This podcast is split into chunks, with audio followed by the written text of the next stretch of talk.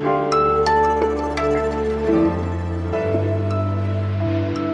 Einen wunderschönen guten Morgen wünsche ich Ihnen. Es ist Mittwoch, der 14. Dezember. Sie hören Was jetzt? Den Nachrichtenpodcast von Zeit Online. Mit mir, Roland Judin und meinem Stargast heute, einer leicht verschnupften Nase. Wir sprechen heute über die Hinrichtungen im Iran und fragen, was das Regime davon abhalten könnte, in Zukunft noch mehr DemonstrantInnen zu exekutieren. Außerdem, die Bundesregierung will, dass weniger Menschen vorzeitig in Rente gehen. Jetzt bringen Sie aber erstmal die Nachrichten auf den neuesten Stand. Ich bin Lisa Pausch. Guten Morgen. In Dänemark gibt es sechs Wochen nach den Parlamentswahlen endlich eine neue Regierung. Mit dabei sind auch künftig die Sozialdemokraten und damit auch die Partei der noch geschäftsführenden Ministerpräsidentin Mette Fredriksen, doch anders als bisher in einem breiten politischen Bündnis, einmal mit einer liberal-konservativen und einer liberal-moderaten Partei. Heute wollen die Parteispitzen ihr Programm vorstellen. So ein breites Bündnis ist tatsächlich ungewöhnlich in Dänemark. In den vergangenen Jahren hat Fredriksen ja mit den Sozialdemokraten in der Minderheit regiert und sich je nach Thema mal mit dem linken, mal mit dem konservativ-rechten Lager zusammengetan. Damit sollte Schluss sein, meinte Fredriksen nach den Wahlen im November. Da war sie mit ihrem linken Bündnis gerade mal auf einen Sitz Vorsprung im Parlament gekommen. Sie trat damals zurück und machte so den Weg für neue Verhandlungen frei. Der Prozess um das Attentat von Nizza ist gestern Abend zu Ende gegangen. Alle acht Angeklagte, Helfer und Unterstützer des toten Attentäters, wurden dabei schuldig gesprochen und müssen ins Gefängnis. Am längsten nämlich 18 Jahre zwei Männer, die wegen Mitgliedschaft in einer terroristischen Vereinigung verurteilt wurden und die laut Staatsanwaltschaft von den Anschlagsplänen des Attentäters gewusst haben. Die Strafen für die beiden sind auch höher ausgefallen als das, was die Staatsanwaltschaft noch gefordert hatte. Der Mann, der dem Attentäter seine Tatwaffe besorgt hat, muss zwölf Jahre ins Gefängnis und die anderen fünf Angeklagten zwischen zwei und acht Jahren. Noch können sie aber alle in Berufung gehen. Bei dem Attentat waren vor mehr als sechs Jahren 86 Menschen ums Leben gekommen, darunter zwei Schülerinnen und eine Lehrerin aus Berlin. Redaktionsschluss für diesen Podcast ist 5 Uhr.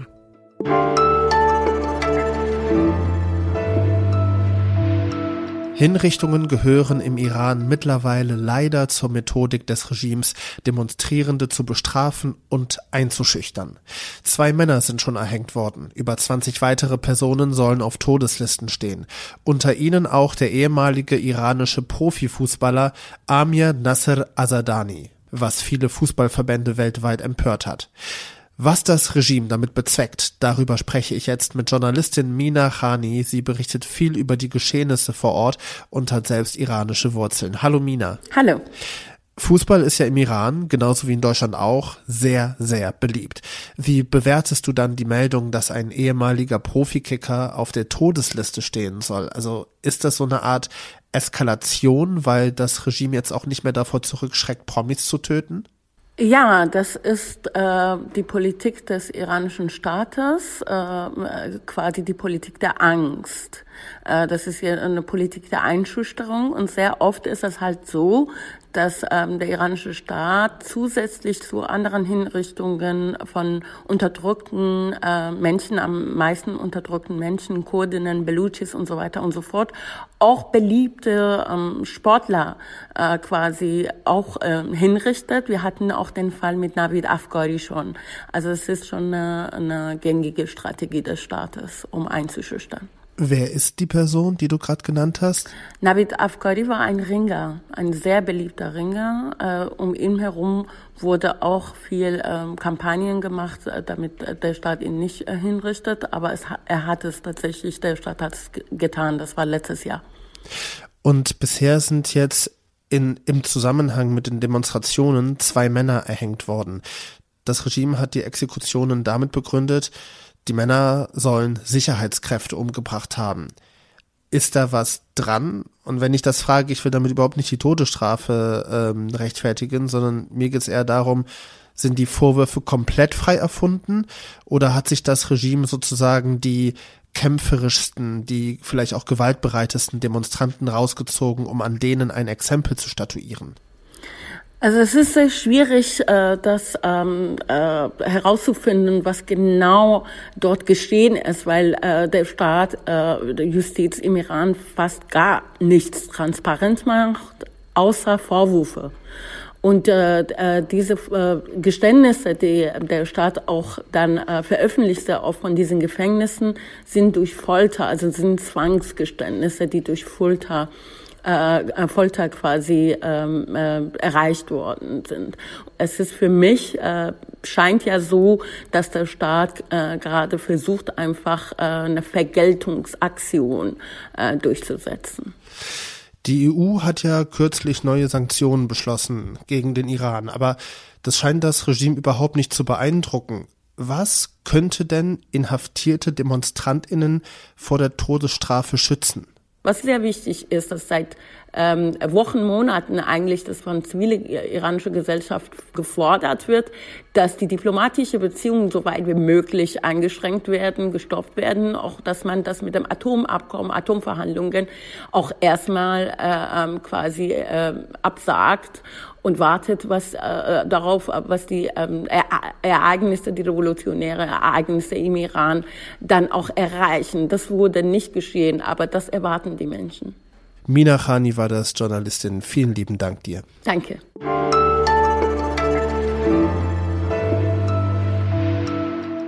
Und sonst so? Das geht jetzt raus an alle Leute Ü30.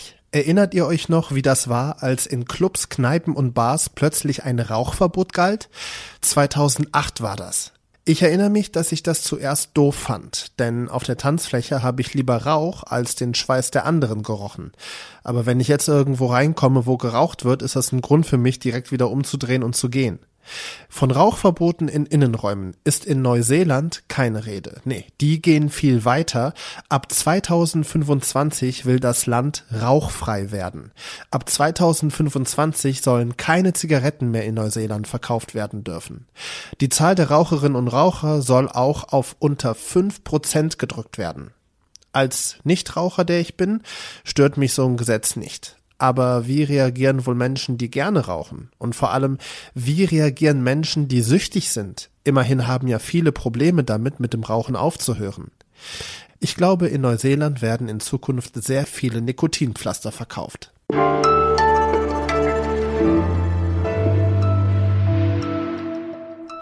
Wie lange würden Sie arbeiten? Oder wie lange wollen sie arbeiten? Über das Renteneintrittsalter wird gerade viel diskutiert in der Ampelkoalition. Bundeskanzler Olaf Scholz will, dass möglichst viele bis 67 arbeiten gehen. Die FDP ist für ein flexibles Modell zum Renteneintritt nach schwedischem Modell. Da können nämlich Arbeitnehmerinnen innerhalb eines Zeitfensters individuell entscheiden, wann sie in den Ruhestand gehen. Wie Arbeit aussehen müsste, damit mehr Menschen länger arbeiten, hat sich Hanna Scherkamp aus dem Ressort von Zeit Online überlegt. Hallo Hanna. Hallo Roland. Vorweg erstmal, warum will denn eigentlich die Ampelkoalition überhaupt, dass Menschen länger arbeiten gehen und vor allen Dingen mehr Menschen länger arbeiten gehen? Nicht nur gibt es das Problem, dass sehr viele Menschen im vergangenen Jahr vorzeitig in Rente gegangen sind. Ich habe dafür bei der deutschen Rentenversicherung nochmal nachgefragt und von 858.000, die im vergangenen Jahr in Altersrente gegangen sind, sind eine halbe Million vorzeitig in Rente gegangen. Und das ist natürlich ein Problem, weil das sind die geburtenstarken Jahrgänge jetzt und die geburtenschwachen Jahrgänge rücken nach. Dann sind eben viele Stellen unbesetzt und wenn wir viele Stellen unbesetzt haben, dann stoppt das das Wirtschaftswachstum und das will die Regierung natürlich nicht. Aber einfach zu sagen, ja, die Leute sollen länger arbeiten gehen, ist ja bei vielen Jobs nicht möglich. Ich denke da an Leute, die zum Beispiel chronische Krankheiten haben oder Leute, die einen Knochenjob haben, Leute mit einer körperlichen Arbeit im Handwerk oder in der Pflege. Ja, tatsächlich ist es so, dass aus verschiedenen Gründen die ähm, Menschen vorzeitig in Rente gehen wollen.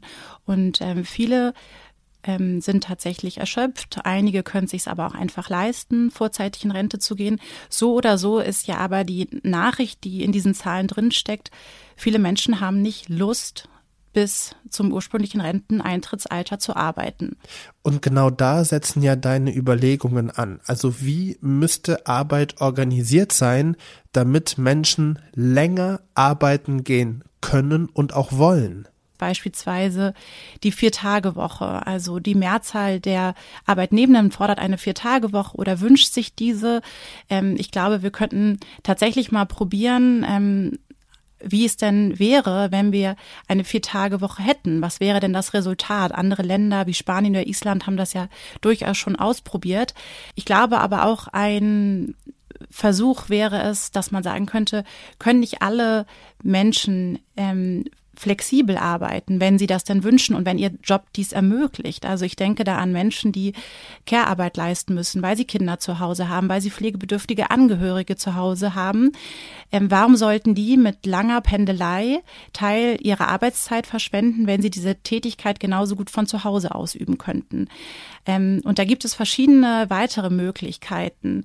Ähm, die Homeoffice-Licht, ähm, die wurde jetzt nicht eingeführt, aber warum wurde das denn gemacht? Sollte das nicht doch kommen?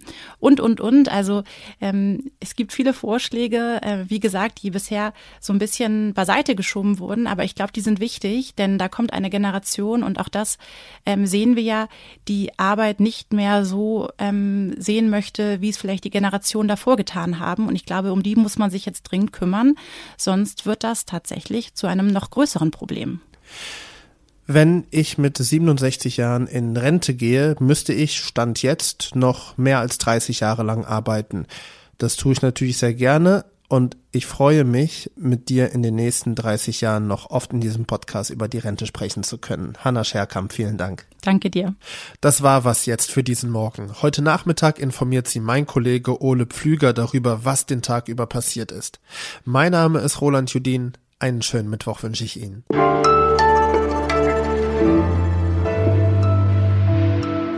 Nochmal.